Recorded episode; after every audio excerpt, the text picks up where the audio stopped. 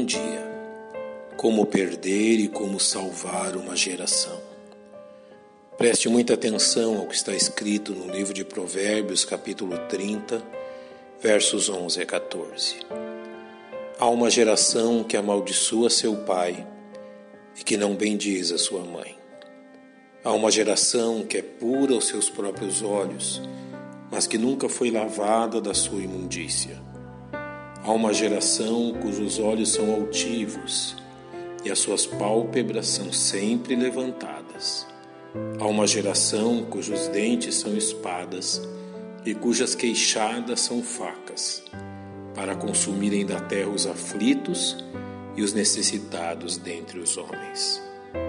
Creio que a primeira reação da maioria de nós ao ouvirmos estes versos é aplicá-los à geração atual como uma exata descrição do que estamos vendo em nossos dias, para em seguida exaltar as gerações passadas, asseverando que tais coisas não aconteciam há poucas décadas atrás.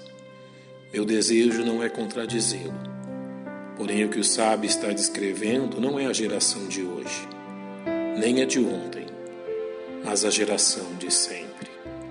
Releio o texto pensando em Caim e você encontrará uma descrição exata de alguém que se comportou deste modo, quando não havia nenhum outro ser humano que pudesse influenciá-lo para o mal.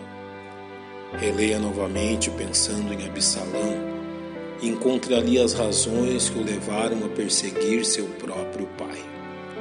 Acrescente ainda pessoas que você mesmo conhece, cuja descrição se encaixa neste texto. Saudosismo à parte, é bom que encaremos a situação de frente, se quisermos livrar a geração de nossos filhos, ou ao menos parte dela, de sina tão cruel. Primeiro pensemos na descrição proposta pelo sábio. Há uma geração que amaldiçoa seu pai e que não bendiz a sua mãe.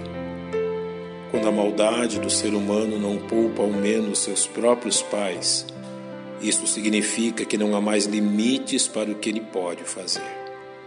Seu desprezo pelos seus semelhantes atingiu o ápice de sua manifestação. E duas grandes guerras mundiais já nos mostraram o quanto o ser humano pode ser mau. Há uma geração que é pura aos seus próprios olhos, mas que nunca foi lavada da sua imundícia.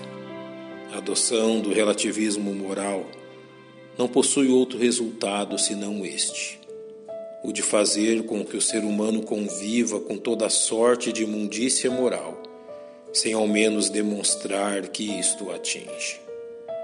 O sábio a seguir descreve o orgulho destes homens. Há uma geração cujos olhos são altivos e as suas pálpebras são sempre levantadas, como também a consequência de seus atos Há uma geração cujos dentes são espadas e cujas queixadas são facas, para consumirem da terra os aflitos e os necessitados dentre os homens. A miséria aguarda aqueles que escolheram o caminho de seus desejos pecaminosos como modo de vida.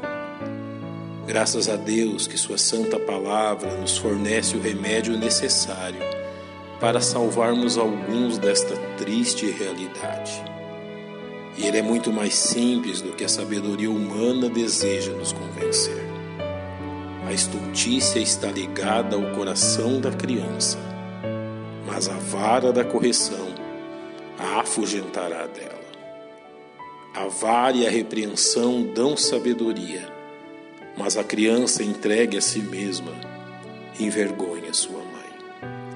Educa a criança no caminho em que deve andar, e até quando envelhecer, não se desviará dele. Veja como a palavra de Deus ataca o cerne da questão. O pecado precisa ser confrontado e o coração treinado a realizar o que é certo. Ou será que com balas e doces Convenceremos nossos filhos que o caminho da estultícia os levará à morte? Não retires a disciplina da criança, pois se a fustigares com a vara, nem por isso morrerá.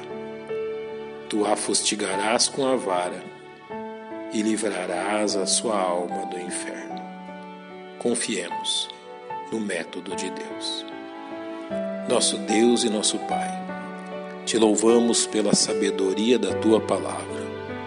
Não há ninguém como o Senhor que saiba lidar com o nosso coração.